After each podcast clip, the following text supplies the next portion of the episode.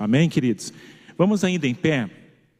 E eu convido você que está em casa também a abrir a palavra em Hebreus, na Epístola de Hebreus, carta aos Hebreus, capítulo 12, versos de 12 a 17. Hebreus, capítulo 12, versos 12 a 17.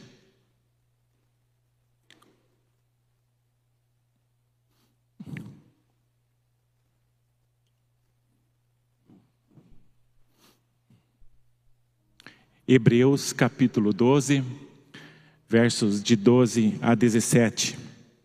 E diz assim: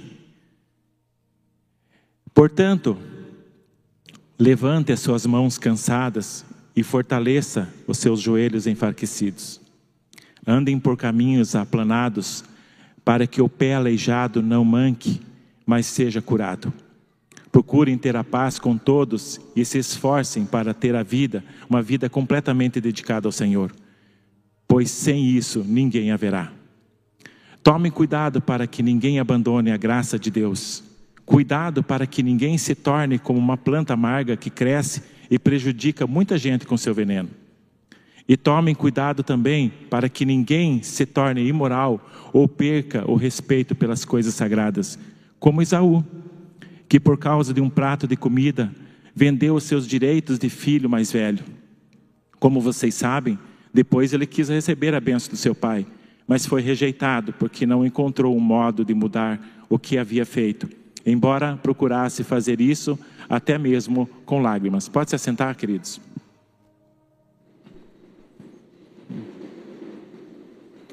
O título dessa mensagem é O perigo do fracasso cristão. E essa mensagem ela faz parte de um momento de meditação que eu tenho colocado diante de Deus a respeito de tantas coisas. O Senhor tem me direcionado a meditar sobre algo bastante importante não somente para a minha vida, mas como para a vida da igreja. Essa epístola, essa carta, ela foi escrita em meados do ano 70 depois de Cristo com uma finalidade, porque toda carta ela tem uma finalidade. Hoje nós mandamos um recado pelas redes sociais, a gente se comunica através de um WhatsApp, por exemplo. Mas chegou um tempo em que nós escrevíamos cartas e as cartas elas tinham alguma finalidade, sempre teve a finalidade.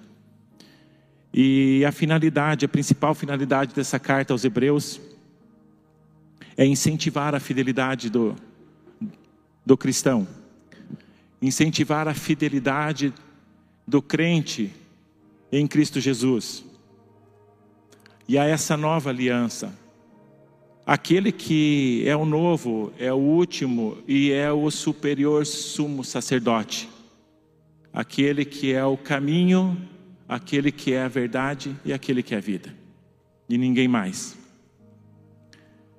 E quando nós vamos olhar para esse texto, nós vamos ver de imediato que é possível observar que esses irmãos, a qual receberam essas informações, essas exortações, eles estavam passando por algumas tribulações.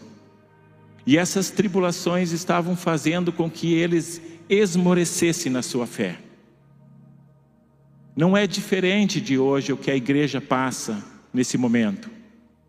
Muitos após a pandemia, podemos definir assim: esmoreceram na sua fé, não tem forças muitas vezes para voltar. Talvez até mesmo a pandemia ela veio apenas reforçar algo que já era intrínseco no coração de cada um. Já havia uma predisposição a isso, talvez de um desânimo, se é isso a palavra que nós podemos usar dentro desse contexto aqui também. E podemos afirmar que existia tribulações aqui, dificuldades, porque lá no versículo 25 do capítulo 10, nós vamos ver esse autor de Hebreus falando que a situação já se agravava tanto ao ponto de algumas, algumas pessoas deixar até mesmo de congregar. Por isso eu digo, não é diferente de hoje. No texto que nós acabamos de ler, no início, nós somos orientados então a olhar para as dificuldades e sofrimentos. Esse texto ele traz uma expressão bastante interessante. Ele diz mãos cansadas e ele também fala de joelhos vacilantes. É uma expressão onde traz uma ideia de que essas pessoas elas estavam com dificuldades, estavam com fraqueza geral ou até mesmo num estado de sonolência. A palavra também nos chama para esse tempo. É um tempo bastante oportuno, onde diz assim: "Esperta você que dorme". Há uma apatia muito grande, embora nós tentamos muitas vezes colocar um sorriso na nossa boca, e ao ser perguntado para alguém, ei, como que você vai? E a gente responder, eu vou muito bem, obrigado. Quando na verdade não está tão bem assim. E há uma exortação para nós esse texto. A exortação começa dizendo que nós precisamos tornar a levantar as nossas mãos, que estão cansadas e que estão desguarnecidas. E isso significa que um dia, em algum momento da nossa vida, nós já estivemos com as mãos levantadas. Só que agora estão caídas. E podemos dizer pelas adversidades, ou podemos dizer por algum tipo de sofrimentos, porque cada um tem a sua história. Eu não sei qual a história sua nessa noite, você que está aqui. Eu não sei qual é a história de você que está aí na sua casa, partilhando desse culto participando desse culto. Quando nós lemos o capítulo 12 de Hebreus, nós vamos ver que depois de encorajar os cristãos hebreus, ele falando da galeria dos heróis da fé, porque foram homens que foram perseverantes mesmo diante de uma realidade de extrema perseguição, ao ponto de estar com a espada no seu pescoço mas que não abandonaram a sua fé e lutaram até o fim, diante de circunstâncias terríveis, a qual a palavra mesmo nos chama a atenção que nós mesmos que estamos aqui, nós ainda não chegamos até ao ponto de dar o sangue. E o autor chama a atenção para esses homens, ele vinha tratando disso, até o momento que ele fala uma palavra Portanto, uma conjunção, mudando de assunto, passando agora para uma exortação e explicando para nós, e falando para nós, que nós precisamos resgatar de certa forma a nossa fé e o nosso ânimo ao ponto de levar a nossa vida, a nossa caminhada, a nossa corrida adiante, como esses homens em meio a tantos sofrimentos e a tantas perseguições eles conseguiram fazer. E esses mesmos exemplos nós precisamos seguir. Porque estamos numa jornada semelhante a eles. E nessa viagem podemos dizer assim, porque o texto ele dá uma ideia de uma viagem, mas muito mais do que uma viagem, ele dá uma ideia de uma corrida. Que nós estamos numa corrida, fazendo uma corrida. E nessa corrida nós percebemos pelo texto que tem muitos obstáculos para vencer tem orientações que nós precisamos seguir e tem algumas ordens do Senhor que nós precisamos obedecer. Eu não sei quais são as suas, eu não sei quais são as suas dificuldades. Mas vamos, nós vemos na leitura desse texto uma ideia do mundo dos esportes. O autor ele toma por empréstimo aqui uma imagem dos espectadores atentos dos esportes antigos, talvez olhando para aquelas pessoas, aqueles corredores com as suas roupas apropriadas para correr, com as condições, com as condições que cada corredor tinha, seu porte físico, talvez seu preparo para aquela grande corrida e a própria competição em si. E ele descreve a vida daquele cristão daquela época, mas podemos apontar para a nossa vida hoje descrevendo a nossa vida como se fosse a vida de um atleta que faz uma grande corrida num grande estádio, aonde ela está sendo acompanhada e assistindo por uma multidão de pessoas. Porque o próprio autor de Hebreus também diz que nós estamos sendo assistidos por uma multidão de espectadores. E quem são essa multidão de espectadores? Nós podemos imaginar que são aquelas pessoas que pela fé já deixaram a terra há muito tempo. Os heróis da fé que não abandonaram, que nunca renunciaram a sua vida por amor a Cristo que jamais negaram a Cristo e foram até o fim, com as mais severas perseguições. Mas não esqueçamos que fica claro que o autor está, na verdade, aqui, é encorajando os crentes hebreus, e assim como a nós também, olha, nós não podemos desanimar na nossa fé, porque vai aparecer muitos motivos para a nossa fé ser abalada. Se é que a nossa fé já não foi por algum motivo abalada. Talvez a nossa fé hoje, a nossa motivação, ela não seja mais a do início da nossa carreira. Porque lá no início nós começamos uma carreira. Lá no início nós começamos uma corrida, mas talvez hoje a força já não é mais a mesma. Desanimamos na fé.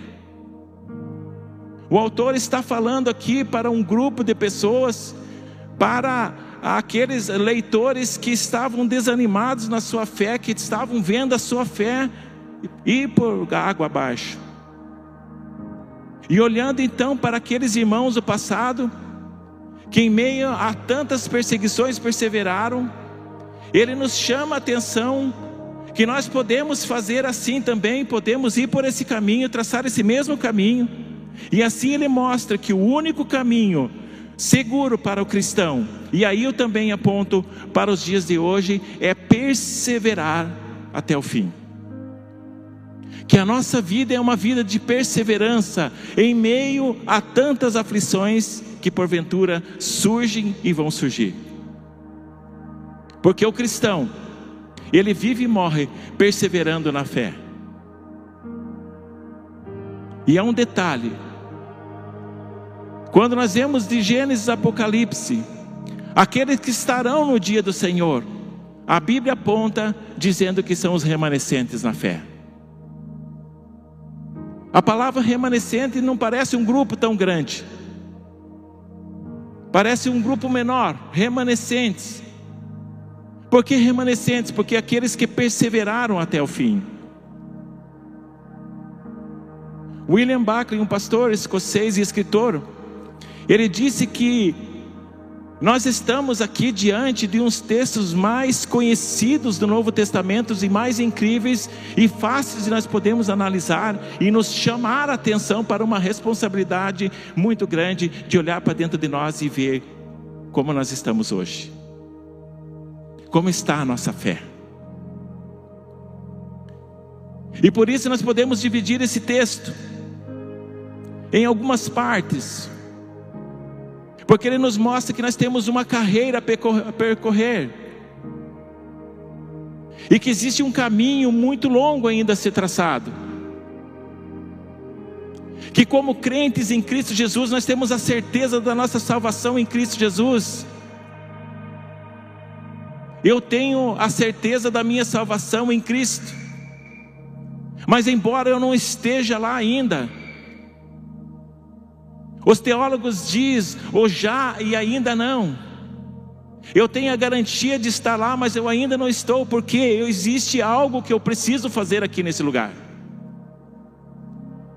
Existem algumas coisas que eu preciso fazer aqui nesse lugar. Então, além de uma carreira a percorrer, eu tenho uma disciplina a receber, eu tenho uma atitude a assumir e eu tenho uma decisão a tomar. De como eu vou prosseguir de que forma eu vou me levantar, de que forma eu vou buscar esse ânimo dentro de mim que outrora eu tenha perdido em algum momento da minha vida. E quando alguma insatisfação invade o nosso coração, nós sabemos muito bem. A insatisfação faz com que a gente queira colocar a culpa em alguém. Porque de imediato, quando vem a preocupação, quando vem o desânimo, é assim que nós procedemos, é colocar alguma culpa, a culpa em alguém, e geralmente nós colocamos em Deus.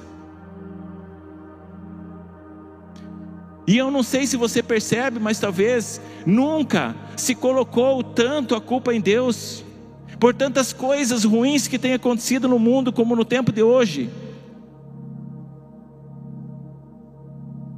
As pessoas têm culpado a Deus, porque Deus, que é tão grande, que tem o controle de todas as coisas, Ele permite que aconteçam essas coisas na nossa vida. Porque isso tem acontecido no mundo. Mas quando a gente vai para a palavra, a palavra que o próprio autor de Hebreus ele diz que é viva e eficaz, ou seja, essa palavra que é poderosa, que passou séculos e séculos e séculos e ela chega hoje como viva, como algo novo para nós, como algo fresco para nós. Ela diz que tanto sofrimento quanto dor, elas são universais, ou seja, é passível de nós é, passarmos por sofrimentos e dores. E isso Jesus não isentou os discípulos ao dizer: Olha, lá no mundo vocês vão ter aflições, mas tenham bom ânimo, porque eu venci o mundo. Jesus estava dizendo que no mundo nós vamos ter aflições, ou seja, Ele não nos colocou numa redoma de vida, como muitas vezes nós pensamos que nós, aconteceu isso conosco. Olha, agora nós temos a Cristo, agora nós somos intocáveis, nada vai acontecer de ruim comigo. Mas Jesus disse que nós teríamos aflições.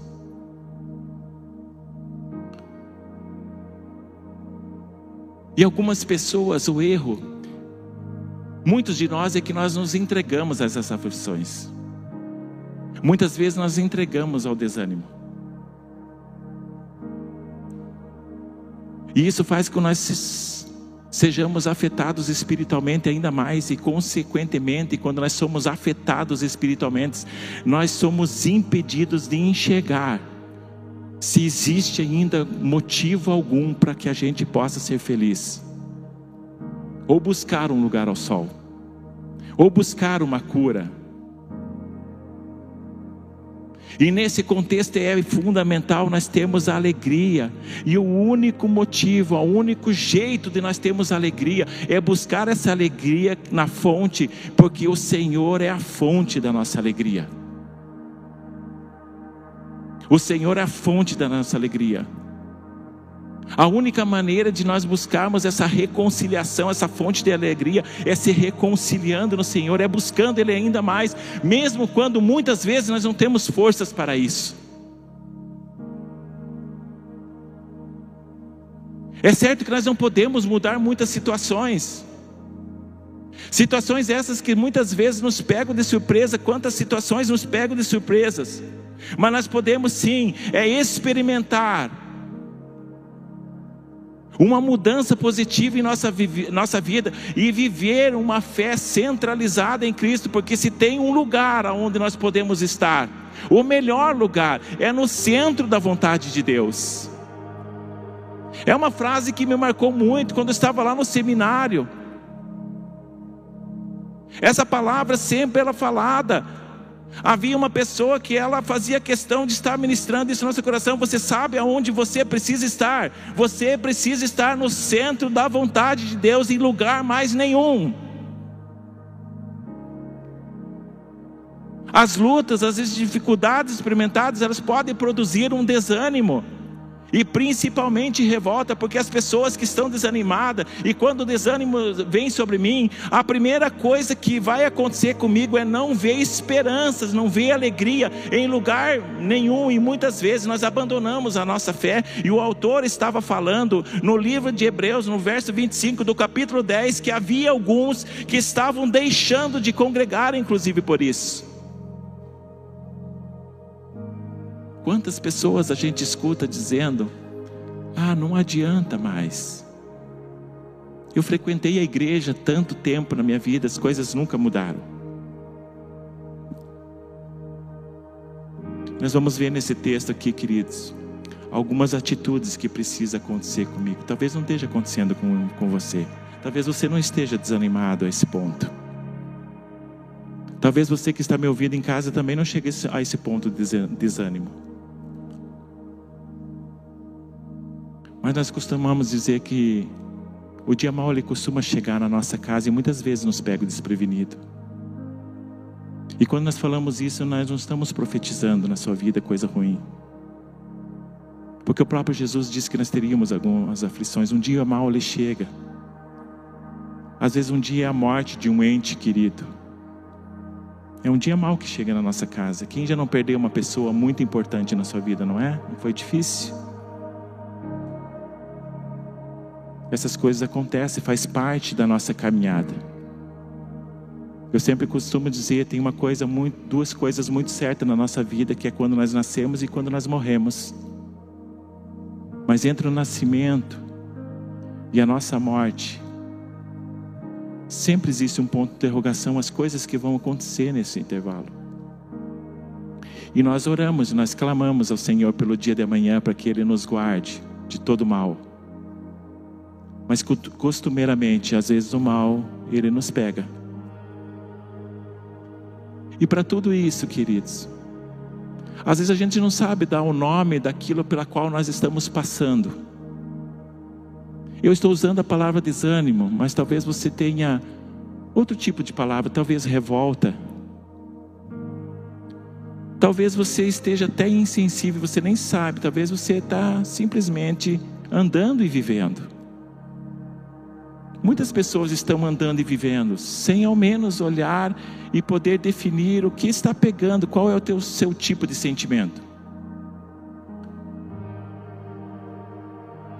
Mas o texto vai nos dizer que nós precisamos assumir algumas atitudes certas em momentos difíceis. Em primeiro lugar, nós precisamos vencer o desânimo. Se nós usarmos essa palavra para o nosso sentimento, porque nós somos desanimados sim em algumas áreas da nossa vida, e um dia desses eu preguei sobre áreas da nossa vida que estão em processos de morte. Porque existe áreas de nossa, nós não somos mais os mesmos em algumas áreas da nossa vida. Em algumas áreas da nossa vida nós deixamos de viver para o Senhor. Portanto, o verso 12 diz: Levante as suas mãos cansadas e fortaleça os seus joelhos enfraquecidos. Andem por caminhos aplanados para que o pé aleijado não manque, mas seja curado. Porque há momentos na corrida que, mesmo se a corrida não tenha terminado, nós ficamos cansados e com as mãos caídas. Porque já que nós estamos tratando aqui da nossa vida espiritual, da nossa caminhada com Jesus como uma grande corrida. Talvez nós já corremos muito. Já faz algum tempo que nós estamos correndo e de repente, talvez, nós estamos num período, num momento que em algumas áreas da nossa vida nós estamos enfraquecidos, os nossos joelhos estão enfraquecidos e as nossas mãos estão caídas. Talvez é o desespero, talvez é o desânimo mesmo. Mas nessas horas, o texto está dizendo que nós precisamos tomar um posicionamento na nossa vida para vencer esse desânimo. Ele está dizendo aqui: levante suas mãos, levante os seus braços, para prosseguir. Um dia desse estava comentando, até mesmo com a igreja, mas eu servi um dia o exército lá para os meados de 89, 90. E a primeira corrida que eu fui fazer, uma corrida de longa distância, num gramado em frente ao quartel-general, lá em Brasília, no Distrito Federal. E eu estava muito pesado, eu estava com 96 quilos quando cheguei lá, e eu pensei, eu vou morrer nessa grama. E nós começamos a correr e não deu outra. Quando chegou na metade ali, eu começou a me dar aquela dor intensa assim do lado, no baço, né? Aquela dor terrível. E eu pensei, eu vou morrer aqui hoje. E além daquela dor, ainda começou a me dar câimbras, então eu, eu tive que cair na grama. E eu sei que o, o, o comandante ali da nossa corrida, que estava ali junto, e ele, ele foi muito bravo comigo. Porque ele chegou do meu lado e ele disse: Levanta, soldado. Quem você pensa que é? O que você pensa que você pode se dar o direito de ficar caído aí? E aí algumas pessoas me ensinaram naquele dia que se eu batesse com a ponta dos meus dedos em cima aqui do, dessa região aqui, batesse muito forte, e eu fosse correndo e batendo com aquela dor, e aquilo ia me aliviando, ia me dando ar, e eu, eu fui fazendo esse teste, eu comecei a correr e eu comecei a conseguir ar e eu vi que eu conseguia prosseguir.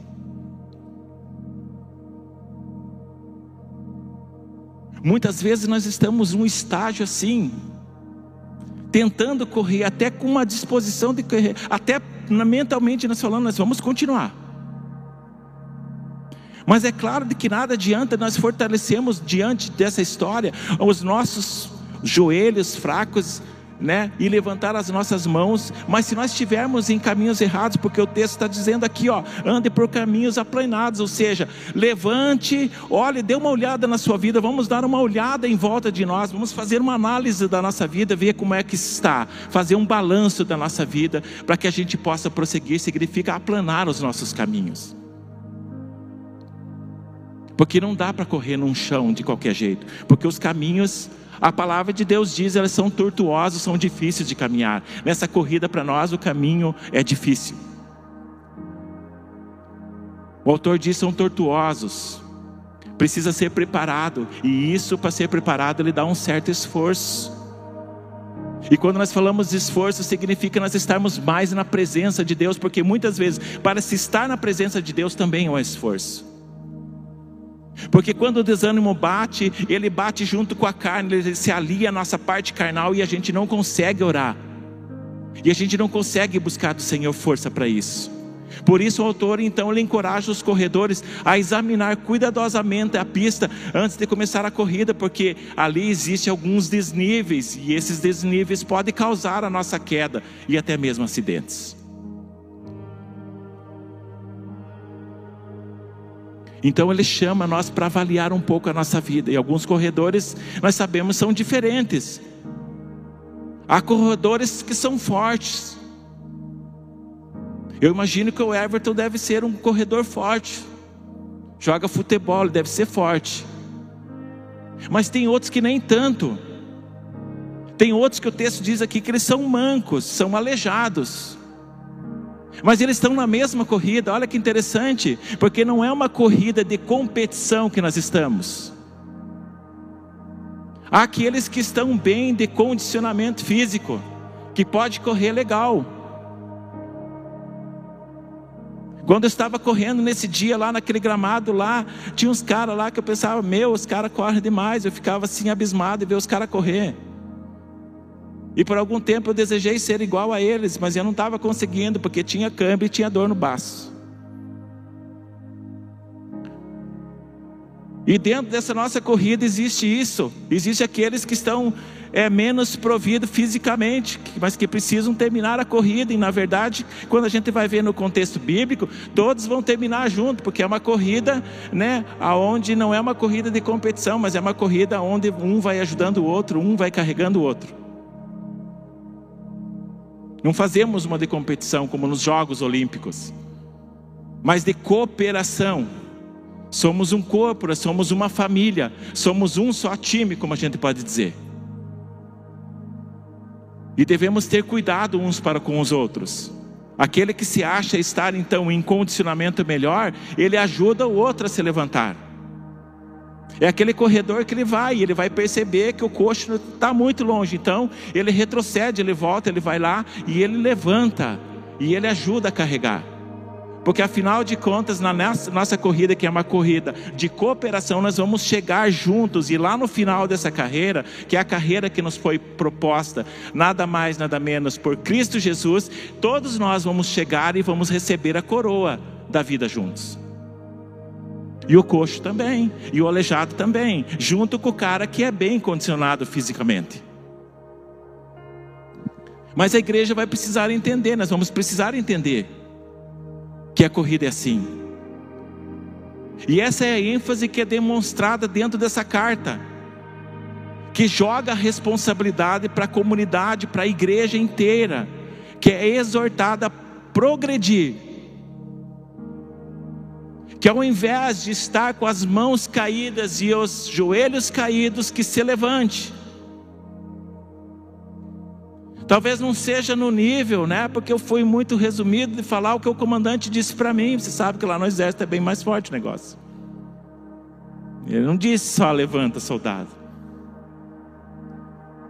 Ele falou ali que eu, pela fala dele, eu nunca mais quis me entregar naquela corrida. Ele disse: Eu não vou mais passar por essa.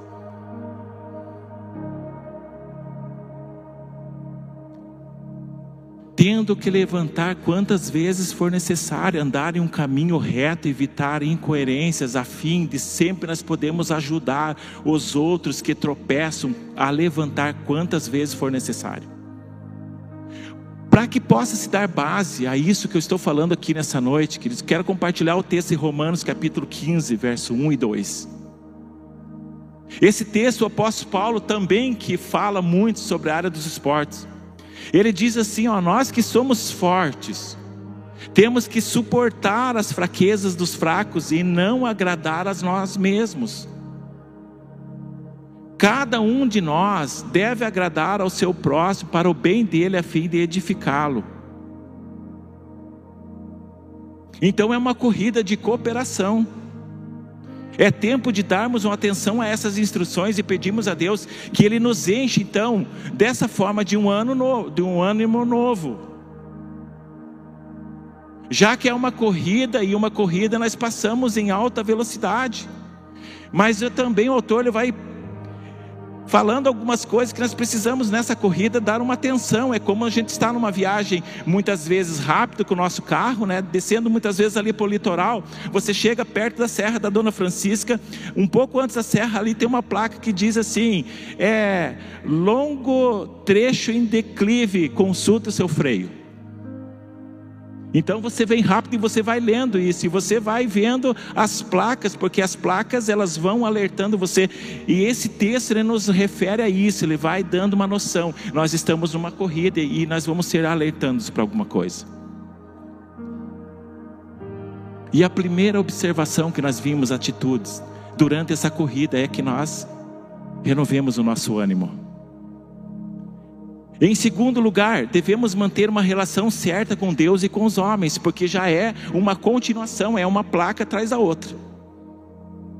E ele vai dizer no verso 14: procurem ter a paz com todos. Nessa corrida, procurem ter a paz com todos, nesse relacionamento, nesse monte de gente, de influência de pessoas, de relacionamento de pessoas, estando do lado de pessoas, em ministérios, em todos os lugares. Ele vai dizer: procurem ter a paz com todos e se esforcem para viver uma vida completamente dedicada ao Senhor, pois sem isso não verá o Senhor. Sem a paz e a santificação, não veremos ao Senhor. E ele está dizendo, depois de ele ter inserido no texto a palavra portanto, dizendo: Ó, oh, agora é assim. Levante seus braços, ânimo. É como aquele comandante. Eu vejo ali o texto dizendo assim: Ei, levante, soldado. Não fique desguarnecido, não fique sem ânimo. Quando você vê que o desânimo te abate, quando você vê que isso começa a afetar a tua vida com Deus, você tome alguma atitude antes que isso se torne algo assim ao ponto de você, como ele vai dizer no próprio texto, abandonar as coisas de Deus. Uma vez que Deus ele é o Deus da paz e que Ele trouxe nós da desarmonia para a paz, para a alienação, para a reconciliação, nós devemos em nossos relacionamentos diários, Ele diz, lutar pela paz. Lutar, Ele usa o texto, pela paz com todos.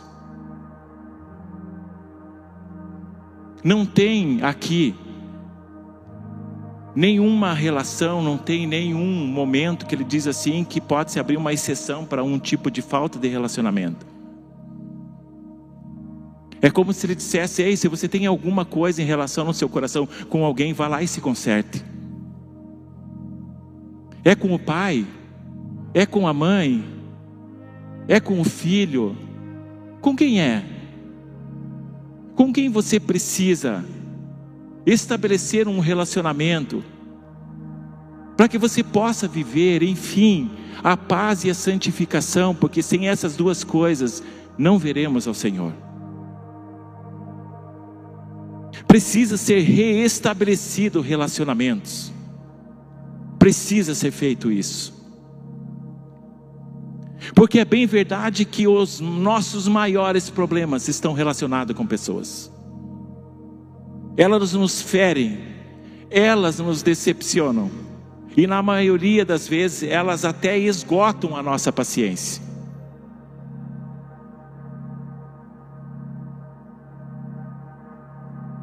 Mas devemos aproveitar o nosso tempo. Aproveitar o tempo. Paulo também fala muito sobre isso, remir o tempo, ele, ele diz. Eu acho interessante essa palavra remir, que ele está dizendo assim: aproveitar nos mínimos detalhes o seu tempo. E a palavra precisa ser vivida, ela é viva e eficaz, ou seja, é para ela fazer influência na nossa vida. Tiago diz que nós precisamos ser ouvintes, mas também praticantes da palavra. Então, quando ouvimos algo assim, algo que precisa ser estabelecido na nossa vida é estabelecer relacionamentos afetados, para que a gente possa conhecer a paz e a santificação, porque sem paz e santificação nós não veremos ao Senhor.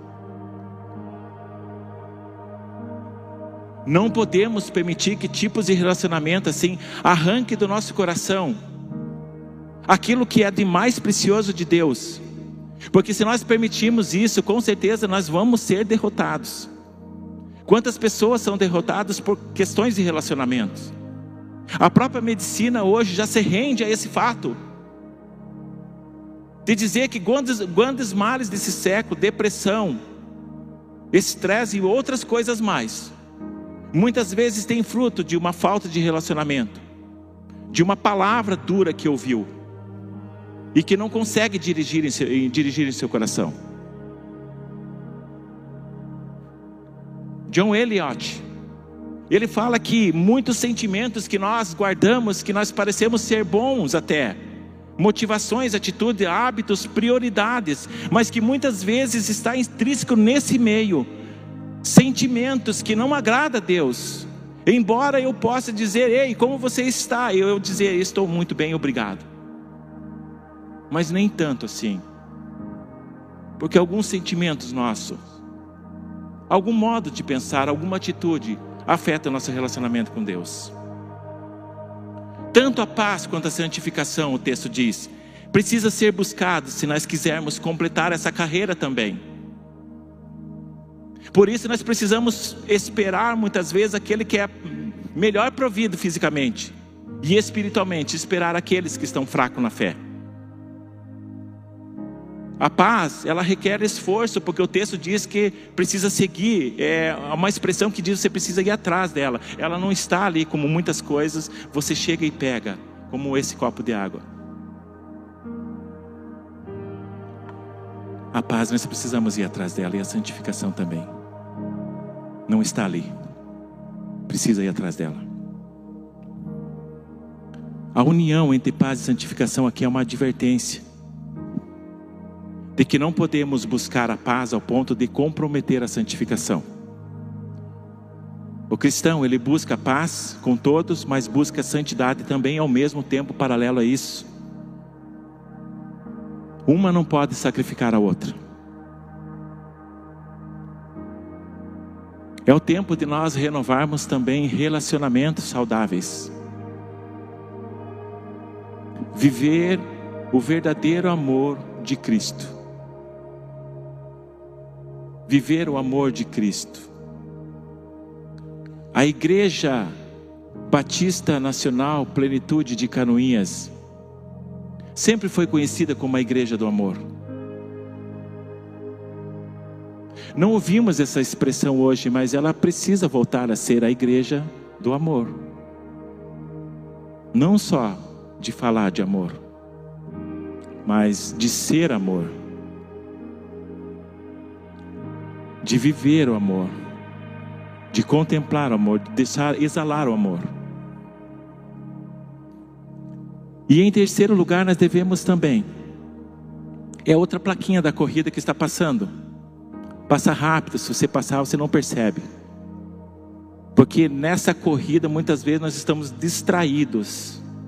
E às vezes é uma placa de um perigo, curva acentuada à esquerda. Passou, você não viu a placa.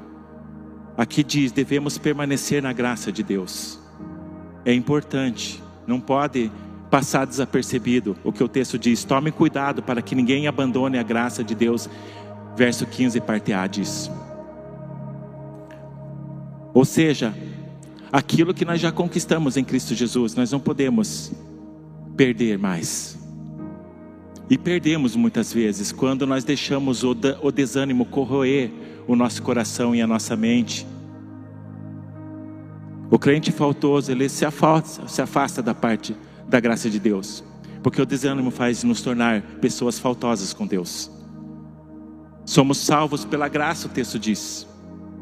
A palavra de Deus diz que nós somos salvos pela graça e devemos continuar firmes na graça. E a graça é o que? Dentro desse contexto de Hebreus capítulo 12. Ele é um ambiente na qual se desenvolve essa corrida. É a graça. Porque não tem como você correr à noite num lugar breu, escuro, com névoa, sem você conseguir enxergar nada. Então você prepara o caminho. A graça faz isso. A graça que nós conhecemos de Deus, nós somos salvos pela graça, quer dizer, não tem mérito nenhum meu e teu de estar aqui e dizer que nós somos salvos, que nós aceitamos a Cristo. Eu não posso dizer que o Anderson aceitou a Cristo, não. Foi Jesus que me aceitou. Jesus disse: Fui eu que amei vocês primeiro. Quer dizer, a minha condição não era de aceitar Cristo antes de Cristo me aceitar. Não tinha condição nenhuma, porque a minha condição era morto em delitos e pecados. Morto não consegue reação nenhuma. Onde Deus fornece todas as condições, é o campo, é o, é o chão, é a graça, é onde Deus permite que a gente possa correr. E correr e olhar todas essas, essas placas, essas, essas chamações, essas exortações. E ainda ter um tempinho para dar uma volta, porque tem um coxo, um aleijado que está precisando vir atrás e está vindo e precisa socorrer ele. Paulo lhe diz algo tremendo, 2 Timóteo capítulo 4, verso 7, ele diz: Combati o bom combate, terminei a carreira e guardei a fé. Combati o bom combate, ele fala de corrida também. Terminei a corrida. Ele estava dizendo: eu estava na corrida, e na corrida eu combati o bom combate. Era combate, combate é estranho, porque combate é coisa parece ruim, parece que é guerra. Mas ele está dizendo que é bom combate. Ele está falando que é bom combate é, por, é pela causa que ele está correndo. Nós precisamos saber a causa pela qual nós estamos correndo. Passamos algumas dificuldades nesses caminhos. Essas aflições vêm que Jesus falou, mas é por uma boa causa, é por Cristo Jesus. É pela causa dele que nós corremos. E ele diz aqui que, além de tudo, ele chegou no final da sua carreira, combatendo o bom combate, ele guardou a fé. Porque o texto vale lembrar que o autor ele está chamando para que os seus leitores reafirmem a sua fé e a sua convicção em Cristo Jesus, que é o caminho, que é a verdade e que é a vida. Amém? E em quarto lugar, devemos nos prevenir contra toda a raiz de amargura. 15b diz: Cuidado para que ninguém se torne como uma planta amarga, que cresce e prejudica muita gente com seu veneno. Ou seja, além de cuidar, para que eu não chegue a esse ponto de se tornar assim, uma raiz amarga, eu ajudar aquele que também está caído, está desanimado, a também não formar em seu coração, a não deixar fazer com seu coração também se torne, então, uma raiz de amargura, uma raiz amarga. Porque há uma responsabilidade minha de fazer com que o outro não se perca, que o outro não sofra. Eu estava na reunião de líderes aqui segundo e Deus me trouxe uma lembrança de algo que eu fui muito ministrado, porque eu ministro para os meninos ali no esporte toda terça-feira. E tem uma classe dos pequenininhos, de 5 a 8 anos. Ele dá em torno de, chega a dar 26 na sala. E aí eu estava falando para a liderança que me chamou muita atenção, porque eu não sabia ao certo se eu estava ministrando mais ao coração deles ou eu estava amarrando mais o tênis deles. Porque toda hora um deles levanta a mão, no meio da ministração, eu está, às vezes eu estou concluindo um pensamento de uma meditação de algo espiritual para a vida deles, e alguém levanta a mão e eu pergunto, ele vai perguntar alguma coisa assim tremendo, e ele diz: Pode amarrar o tênis para mim? E não é que ele não esteja percebendo. E o negócio hoje ficou tão normal para mim, que eu ministro olhando nos pés deles toda hora, e toda hora eu vendo aqueles tênis desamarrados, e eu ministro e amarro os tênis ao mesmo tempo. Agora é fácil amarrar tênis, você que pensa que é fácil amarrar tênis. Porque às vezes desamarra, e ele faz aquele nó cego e ele pisa em cima várias vezes, então aquele fica muito firme. E aí eu penso que eu vou dar de boa ali, eu vou me ajoelhar ali no chão, vou ministrando, e aí aquele negócio não desamarra. Você não enxerga direito para você puxar, você não consegue porque o laço está muito firme. E o que, que Deus me trouxe à memória com isso, queridos? Que muitas vezes nós estamos nessa situação com o nosso tênis desamarrado, precisando que alguém venha desamarrar, amarrar. Muitas vezes o cadarço do nosso tênis ele está assim com um nó interminável, que nós precisamos que alguém venha amarrar o nosso tênis e venha nos ajudar. Por muito tempo nós não estamos apercebidos disso, que tem pessoas que precisam que os seus tênis sejam amarrados.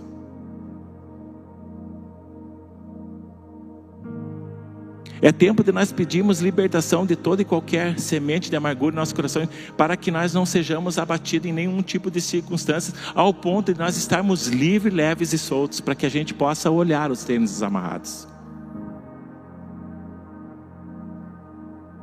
Porque nós fomos criados, eu falei isso também, criados numa cultura que veio lá no final do, do ano 90, dos anos 90 Aonde nas empresas veio aquele negócio de curso motivacional. Aonde você chegava na empresa e você tinha que olhar para um belo de um espelho bem grande, chegar à frente dele e sorrir bem, com um lábio sorriso, e você dizer para você mesmo: Bom dia, como você está bem, hoje vai dar tudo certo, vai ser tudo bacana. embora muitas vezes a situação do indivíduo que tinha que fazer isso não estava nada legal em casa. Estava faltando as coisas, deixou alguém doente lá. Mas essa, cultura foi se formando e veio para as igrejas também. E as pessoas hoje, quando você pergunta muitas vezes para ela, parece que ela tem aquela responsabilidade de dizer que está muito bem, porque ela tem a Cristo, e muitas vezes ela não está bem, e não quer dizer que ela não tem a Cristo, porque ela não está bem.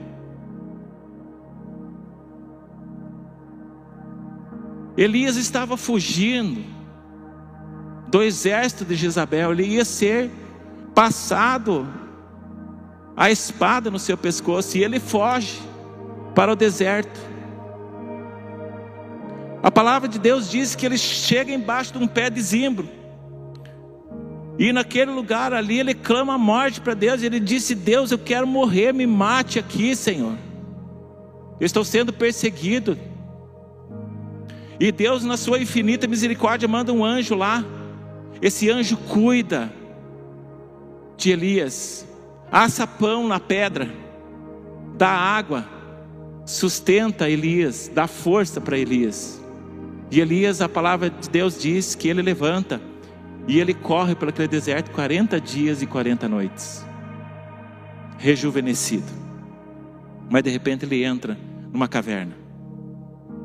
Ele tem uma recaída e entra na caverna. E naquela caverna ele fica.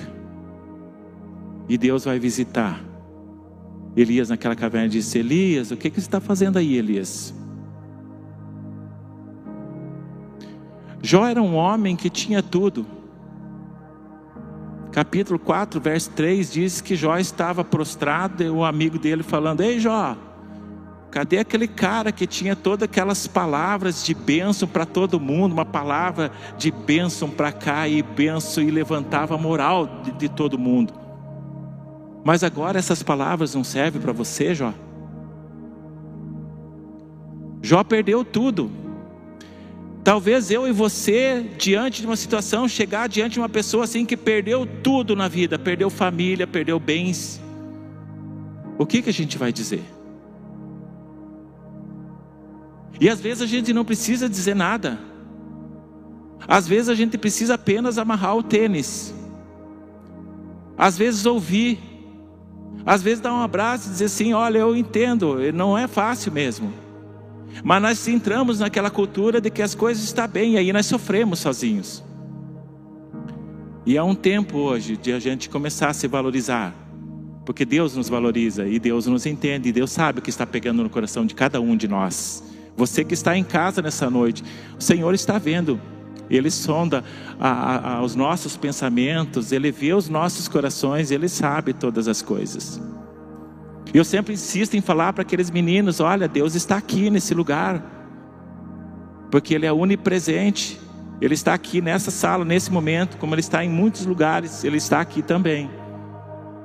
Mas nós vamos chamar agora para não ser somente um Deus onipresente, mas que Ele possa se manifestar aqui no nosso meio, fazendo algo diferente também.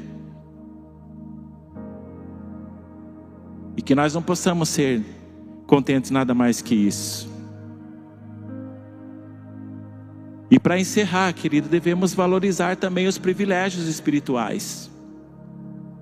Torne, tome cuidado também para que ninguém se torne imoral ou perca o respeito pelas coisas sagradas, como Isaú, que por causa de um prato de comida vendeu os seus direitos de filho mais velho.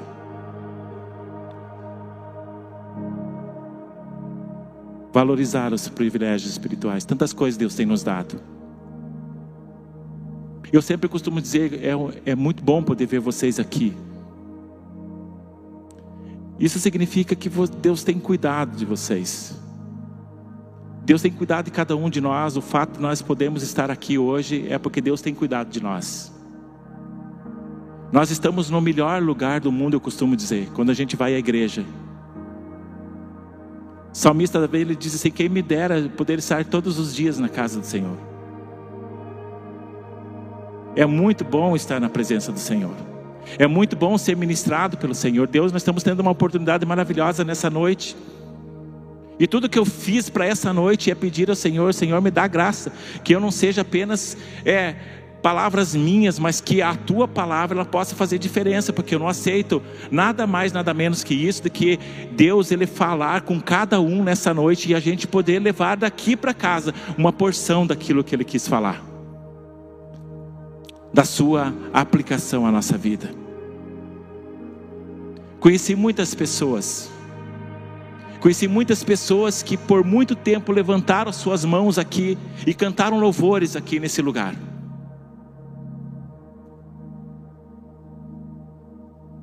Mas que hoje canta as músicas do mundo dizendo assim: Eu tenho prazer em beber cerveja. Mas que já levantaram os seus braços em louvores aqui, nesse lugar. Mas que hoje o seu prazer não está mais nisso. Nós precisamos voltar a valorizar os privilégios espirituais. Não perder a essência daquilo que é mais precioso para nós. Como Esaú fez trocou a bênção do Senhor pelo um privilégio de satisfazer a sua fome, algo que ia se perder depois do seu estômago. Muitas vezes fazemos isso. O Espírito Santo de Deus, ele nos chama a uma responsabilidade nesse texto, queridos, a reavivar a nossa fé, a buscar isso Talvez você não tenha força para fazer isso sozinho. Talvez você precise que alguém vá e amarre seu tênis. Peça para alguém: Ó, oh, eu estou precisando hoje que alguém venha e amarre meu tênis. Eu mesmo não estou conseguindo sozinho. Talvez seja o momento de você mudar muitas vezes o seu discurso ao responder uma pergunta como vai e você ter uma responsabilidade de dizer que está tudo bem, quando muitas vezes não está tudo bem.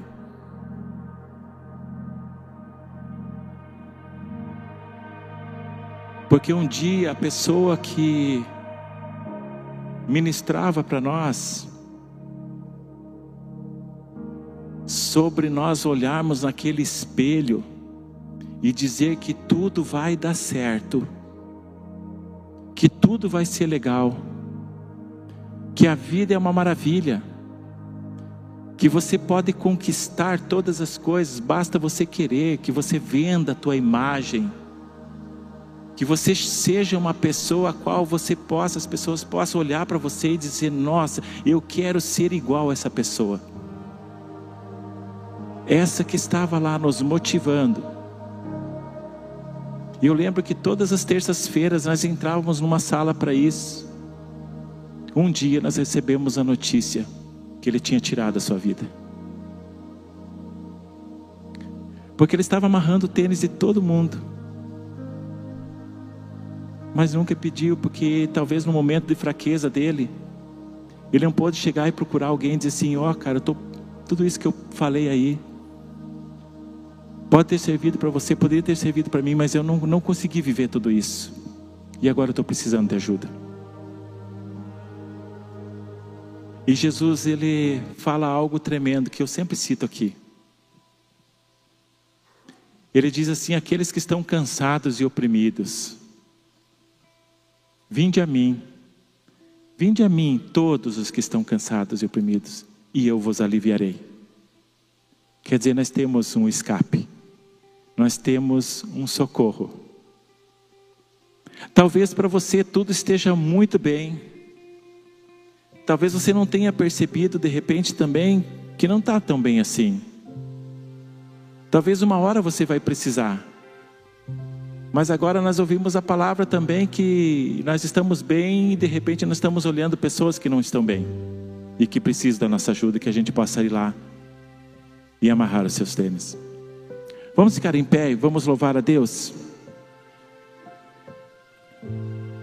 É certo que o Ministério do Louvor preparou esse louvor direcionado e vamos cantar. Eu queria que você fechasse seus olhos. Se você sabe cantar, cante. Fale esse louvor de coração ao Senhor e se você não sabe, apenas feche seus olhos e contemple aquilo que você ouviu nessa nessa noite. Deixa o Espírito de Deus trabalhar essa palavra no teu coração. Faça com que essa palavra seja trabalhada no teu coração. Não deixe que o inimigo roube essa palavra. Porque muitas vezes a gente sai daqui e a gente esquece aquilo que ouviu. E eu sei que o Espírito Santo de Deus falou, não só o coração de você que está aqui, mas de você que está em casa também. Porque foi uma palavra direcionada para a igreja do Senhor nessa noite.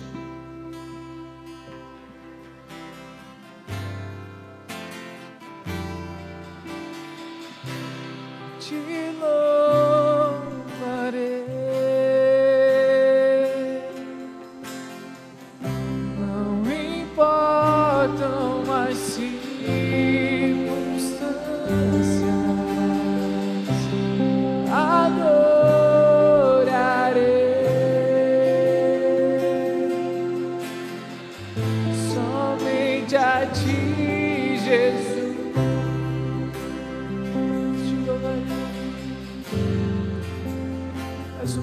good.